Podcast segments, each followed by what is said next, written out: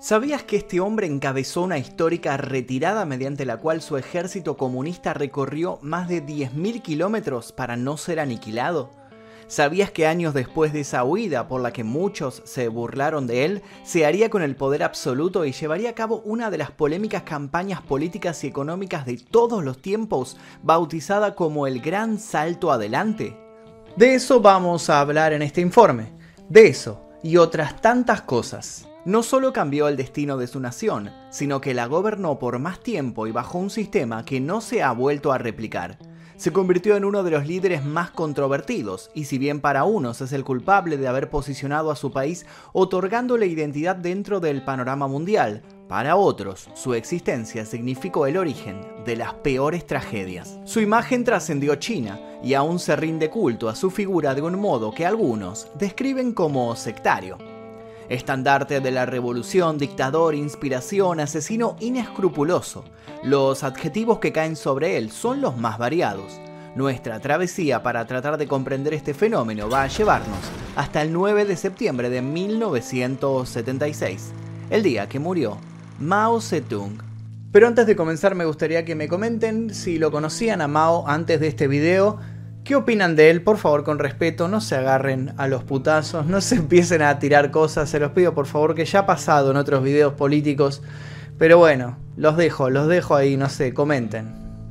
Ahora sí comencemos. El 10 de septiembre de 1976, el mundo conmocionado compartió un mismo titular y una misma duda. ¿Qué iba a pasar con China ahora que Mao estaba muerto? Luego de casi tres décadas de dirigir los designios del país más poblado del planeta, el líder dejaba más dudas que respuestas. Cuando los medios de diferentes partes del globo quisieron profundizar en la noticia, pudieron confirmar lo que ya sabían. La biografía del hombre estaba envuelta en una bruma. Los datos concretos eran los siguientes. Mao había fallecido a consecuencia de un empeoramiento en su enfermedad. Pero, ¿cuál era esa enfermedad? Nadie lo podía precisar. Se sabía que dos años antes había sufrido un ataque al corazón y se rumoreaba con que últimamente había experimentado problemas de salud debido al mal de Parkinson. ¿Eso estaba confirmado? No, tampoco. Mientras tanto, quienes se acercaron a llorarlo a las puertas de la ciudad prohibida no se cansaron de repetir frente a las cámaras que nadie por fuera de China iba a poder alguna vez entender lo que ellos sentían en ese momento, haciendo que el misticismo en torno a la situación escalara de nivel. La información se reescribía minuto a minuto y el misterio reinaba. Aquel sujeto, que era todo un emblema, había logrado que poco o nada se supiera a ciencia cierta sobre su persona. ¿Y qué provocó aquello?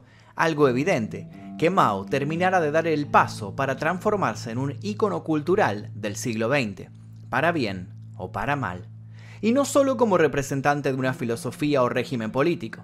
En 2017, sin ir más lejos, uno de los retratos que Andy Warhol hizo de Mao se vendió a través de la casa de subastas Sotheby's de Hong Kong por más de 17 millones de dólares. El gran timonel, como se conoció a Mao en vida, había logrado finalmente al menos uno de sus cometidos, la inmortalidad. A medida que los años pasaron, el intento de echar luz sobre sus días llevó que algunos lo romantizaran y otros lo tildaran de ególatra cruel. Pero no nos adelantemos. Héroe, mártir, tirano. Comencemos por el principio. Mientras el mundo occidental vivía la resaca navideña del 26 de diciembre de 1893, del otro lado del mapa nacía en Hunan, China, quien iba a convertirse en una pesadilla para el capitalismo. Su infancia en un ambiente rural le hizo conocer de cerca una realidad que luego lo inspiraría a hacerse una pregunta que lo cambiaría todo. ¿No tenía esa masa de trabajadores generalmente maltratados y abusados la posibilidad de revertir su realidad si tan solo se organizaran? A los 13 años Mao abandonó la educación a la que eran sometidos los de su condición, una educación cuyo propósito era generar los conocimientos necesarios para que el egresado supiera desenvolverse en labores de producción agrícola funcionales a los intereses de turno. El joven no se contentó con las labores que la granja familiar significaba, y gracias a que sus padres poseían una situación económica privilegiada, tuvo acceso a una educación donde el conocimiento chino clásico se amalgamó con otro tipo de conocimiento Entusiasmado y dejando clara muestra de una gran curiosidad y una prominente inteligencia, Mao entró en la escuela de magisterio en Changsha, en donde llegaría a tomar el papel de director en una escuela primaria, no sin antes pasar un año y medio en el ejército durante la revolución de Xinai. Dicha revolución acabaría con la última dinastía china y llevaría a la proclamación de la nueva república, una república con la que luego Mao combatiría. Su principal virtud era la perseverancia, el modo en que sin titubear se enfocaba en una meta y no descansaba hasta alcanzarla. Sus maestros y superiores lo halagaban y lo impulsaron a seguir creciendo sin sospechar el poder que aquel muchacho terminaría acaparando a la brevedad. Cuando Mao consiguió un nuevo trabajo en la Universidad de Pekín como bibliotecario ayudante, su vida y las de sus contemporáneos darían un giro. Allí leería a Bakunin y a Kropotkin, además de tomar contacto con dos hombres clave de la que habría de ser la Revolución Socialista China. A diferencia de otros líderes comunistas de su país de aquel entonces, Mao no había estudiado en universidades de Francia o de la Unión Soviética. Se formaba en su cabeza el germen de algo totalmente novedoso. En su pensamiento, dos mundos empezaron a unirse. Lo rural y lo académico se entrelazaron en sus tesis. A Mao lo atraía el panorama global, pero también el problema del campesino medio. Podía ver lo macro y lo micro. Y no dudó en hacer uso de esa habilidad. Los resultados, bueno, depende a quién le preguntemos. Mao tenía 26 años cuando estalló en Pekín la revuelta estudiantil contra Japón. El hombre tomó parte activa de la misma y dos años después formó parte de la creación del Partido Comunista. Tras milenios de dinastías, China había entrado al siglo XX con un profundo atraso económico y había sido frecuente víctima de invasiones y sometimientos. Antes de la revolución China había sido colonia de Occidente, explotada en gran medida y los chinos eran considerados personas de segunda categoría. Mao era por ese entonces un joven intelectual idealista que buscaba formas de fortalecer a su país. Para 1923, cuando el Partido Comunista formó una alianza con el Partido Nacionalista para enfrentarse al enemigo común, Mao quedó como responsable de la organización. Estaban en la víspera de años que serían agitados, agitados y sangrientos. Promediando 1927, la alianza con los nacionalistas se quebró, los comunistas y sus instituciones fueron diezmados y la rebelión campesina aplacada a golpes. Junto a un numeroso contingente de campesinos, Mao huyó a la región montañosa de Jiangxi, desde donde dirigió una guerra de guerrillas contra Chiang Kai-shek, jefe de sus antiguos aliados. El Ejército Rojo, nombre dado a las milicias del Partido Comunista, logró ocupar alternativamente distintas regiones rurales del país. En 1930, la primera esposa de Mao fue asesinada por los nacionalistas, tras lo cual contrajo nuevo matrimonio con He Zishen, al año siguiente se autoproclamó la nueva República Soviética de China, de la que Mao fue elegido presidente y desafió al comité de su partido a abandonar la burocracia de la política urbana y centrar su atención en el campesinado. Pese a las victorias de Mao en la primera época de la guerra civil, en 1934, Chiang Kai-shek consiguió, a base de fuerza y estrategia, cercar a las tropas del Ejército Rojo. Todos coincidieron en que debían entregarse, era obvio que estaban derrotados. Sin embargo, Mao no estuvo de acuerdo y propuso lo que para algunos era deshonroso y para otros suicida. Propuso marchar hacia el noroeste chino en una suerte de escape que permitiera reorganizarse para poder recuperar energías. El plan no tenía sentido para sus hombres. Para llegar a donde Mao pretendía, tenían que recorrer 12.500 kilómetros en situaciones y paisajes adversos. Todo en un año. Mao mostró en ese momento su temperamento. A pesar de los detractores, logró que sus palabras fueran tomadas como una orden. Comenzaba así ese mítico suceso conocido como la Larga Marcha. Los hombres al mando de Mao dejaron atrás el sur de China, con campos relativamente fértiles y ricos, para desplazarse a la inhóspita provincia de Shanxi, en el noroeste. ¿Lo lograron todos? No. El ejército terminó perdiendo muchísimos de sus hombres, mujeres y niños. Muchos quedaron rezagados y muchos historiadores sostienen que tantos otros fueron usados y sacrificados para que finalmente lograra llegar a destino la cabecera del grupo. Lo cierto es que el plan de Mao empezó a dar resultado y como consecuencia se ganó un prestigio sin precedentes. A partir de entonces, tanto a nivel popular como de partido, quedó claro que sería el líder indiscutible del movimiento. La lucha con los nacionalistas tuvo un momento de paz durante la Segunda Guerra Mundial, donde los líderes volvieron a aliarse para enfrentar a Japón. Luego la guerra civil se reanudó, más cruenta que nunca. Ambos bandos se prepararon para dar la estocada definitiva. ¿Y qué sucedió? La victoria progresiva de los comunistas. El 1 de octubre de 1949, la Conferencia Consultiva Política del Pueblo Chino, integrada por representantes del Partido Comunista, otros partidos democráticos, organizaciones de masas, varias localidades, el Ejército Popular de Liberación, minorías étnicas, chinos de ultramar y grupos religiosos, proclamó la fundación de la República Popular China, con Mao Zedong como presidente. Mao por fin encontraba un lugar desde el cual desarrollar su plan. Son muchos los investigadores que sostienen que no es posible entender el liderazgo inicial de Mao sin la ayuda que recibió desde Moscú. Pese a que Mao no era bien visto por la Internacional Comunista por su interpretación del marxismo, el líder de la Unión Soviética le dio su aval. Si bien al principio Mao siguió el modelo soviético para la instauración de una república socialista, rápido fue introduciendo importantes cambios como el de dar más importancia a la agricultura que a la industria pesada.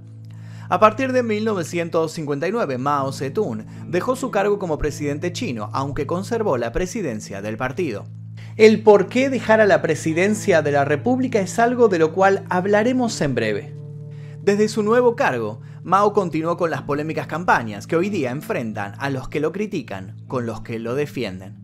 Quienes creen que el accionar de Mao estuvo justificado están convencidos de que su promoción de una educación socialista hizo de China una potencia que luego de años de humillación empezó a ser tenida en cuenta. Mao apostó por la participación popular masiva como única forma de lograr un verdadero éxito y se le otorga el mérito de haber estado bajo la supervisión de la primera arma nuclear china en 1964. Para muchos, el hecho de que fuera el presidente de los Estados Unidos, Richard Nixon, quien visitara a Mao y no al revés, fue todo un símbolo. En sus casi tres décadas al frente del Partido Comunista Chino, Mao hizo experimentar al país una notable mejora en salud pública y la educación se hizo accesible a millones y millones de personas en todos los confines del vasto territorio nacional. Las estadísticas nos dejan sin ir más lejos el siguiente dato. Cuando China e India se fundaron como estados a finales de 1940, tenían números bastante similares en términos de alfabetización y esperanza de vida. Al final de la era de Mao, el historial de la India no había cambiado mucho. China, por su parte, era otra, completamente. Los índices de crecimiento rompieron algunos récords, sí, pero es en estos puntos donde quienes miran con recelo a Mao se alarman.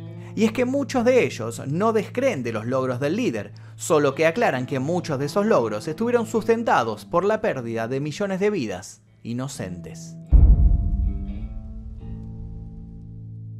La iniciativa maoísta de industrializar el país y superar el modelo económico occidental en menos de 15 años fue conocida como el Gran Salto Adelante y provocó una de las mayores catástrofes humanitarias de la historia. Los estudios no se ponen de acuerdo en el número de víctimas. Se estima que un promedio de 30 millones de chinos murieron entre 1958 y 1962. La mayoría de ellos niños muy jóvenes que apenas llegaban a los 10 años de edad. Estos fallecimientos estuvieron provocados por la terrible hambruna que asoló al país. La causa principal del hambre fue la mala cosecha de aquellos años, ocasionada por las muchas catástrofes naturales y climáticas que arrasaron China durante los años en los cuales se llevó a cabo la campaña. Eso y los violentos desplazamientos al campo propios de una campaña realizada sin una estrategia sólida o con la sólida estrategia de sostener una única premisa, esa que reza que el fin justifica los medios. Este fracaso fue el que hizo que Mao dejara la presidencia en 1959, pero no por eso que dejara de tener protagonismo. Se ha denunciado infinidad de veces que desde 1966 y hasta la muerte de Mao, la nación asiática vivió años de censura con la llamada Revolución Cultural, una campaña ideada por el líder chino contra los partidarios del capitalismo con el plan subyacente de intentar eliminar todo rastro de oposición. ¿Y cómo atacó a sus potenciales enemigos? ¿Usando la fuerza policial o el poder de los organismos de seguridad? No. Movilizó a sus seguidores. hizo de cada campesino, estudiante y trabajador sus ojos y sus oídos. Todo lo que ellos vieran o escucharan que pudiera intervenir en el sano desarrollo de su sistema debía ser acallado, como fuera. Sea de un modo o de otro, ya sea por imposición o carisma, Mao siguió concentrando poder, llegando a crearse un intenso y feroz culto a su figura. Mao escribió el llamado Libro Rojo. ¿Qué es el Libro Rojo? Una recopilación de citas, discursos, escritos y ocurrencias que en solo tres años se convirtió en el libro más publicado del mundo, por detrás de la Biblia. Su estudio se hizo obligatorio en todas las escuelas y centros de trabajo chino. Todos los teléfonos oficiales debían contestar por ley con una de las citas de esta obra, por lo que si uno llamaba a uno de esos organismos, lo primero que podía escuchar era algo así como las masas de trabajadores son las verdaderas heroínas. Esto terminó de dar vida a una adoración exagerada y profunda por un sector de la población hacia Mao, posibilidad que el líder vio para manifestar su despotismo. Diferentes críticos han presentado informes en los que se recogen testimonios de diversos momentos históricos, en los que se evidencian actitudes inescrupulosas por parte de Mao, que está acusado, entre otras cosas, de abusar de mujeres y hombres a lo largo de su vida una vida en la que públicamente persiguió no solo al que pensaba diferente, sino al que tuviera elecciones de vida que no se ajustaran a su caprichoso canon moral. La sangre de la represión corrió, de modo directo e indirecto, por las manos de Mao desde el principio, lo que no quita que para un sector, como mencionamos, el líder no solo fuera una figura a la cual seguir y admirar, sino que ejemplo de toda una filosofía de vida y una cosmovisión del mundo. Se suele mencionar que en sus últimos años Mao estaba obsesionado con la muerte. A medida que iba envejeciendo, buscaba cualquier terapia de rejuvenecimiento. Algunas de ellas fueron el consumo de las aguas de Yin o la absorción de secreciones vaginales. Si es verdad que tanto hizo por sostener su longevidad, podemos hoy decir que sus intentos fueron en vano. A los 82 años, Mao moría, o al menos desaparecía del plano físico. Su cuerpo embalsamado fue expuesto en el gran salón del pueblo durante una semana y fue visitado por un millón de personas. La lucha por el poder dentro del partido se intensificó y al final los más moderados lograron el control del gobierno. Y es así como nuestra historia vuelve al principio. Tras su muerte en 1976, el nuevo gobierno chino inició un proceso contra un grupo de altos jerarcas maoístas, la llamada Banda de los Cuatro, incluida la última esposa de Mao, a los que acusaron de ser los verdaderos artífices de las penurias de la revolución cultural. El Partido Comunista Chino presentó a Mao como un gran héroe, aunque con los años se reconocieron algunas de las críticas realizadas por otros partidos. Así lo resume el dicho que se popularizó en China en las últimas décadas. Mao acertó en un 70% y erró en un 30%. Las filas para entrar a su mausoleo nunca faltan, lo que deja constancia de que su figura sigue muy presente en el día a día. El Partido Comunista de China es una de las mayores organizaciones políticas del mundo y en la actualidad cuentan con más de 90 millones de miembros. Para el interior de dicho partido, Mao es y será el hombre que creó el Estado comunista y unió a China como nación. Tanto fue el influjo de este hombre que por mucho que las investigaciones emitan sus veredictos, su aura se sigue construyendo como una especie de espejismo. Un espejismo en el que cada uno puede ver lo que desea o lo que le conviene ver. Y hasta aquí el video del día de hoy sobre Mao Zedong. Quiero leer sus comentarios al respecto con respeto, se los pido por favor con respeto. Eh, y también los invito a dejar sugerencias para posibles futuros videos en el canal. Yo les dejo un par de videos aquí para que sigan haciendo maratón y sin nada más que decir, me retiro. Mi nombre es Magnus Mephisto y esto fue El Día Que. Exploración X, mi primer libro, ya se encuentra disponible en todas las librerías. Te dejo el link aquí debajo para que lo consigas en formato físico y en ebook.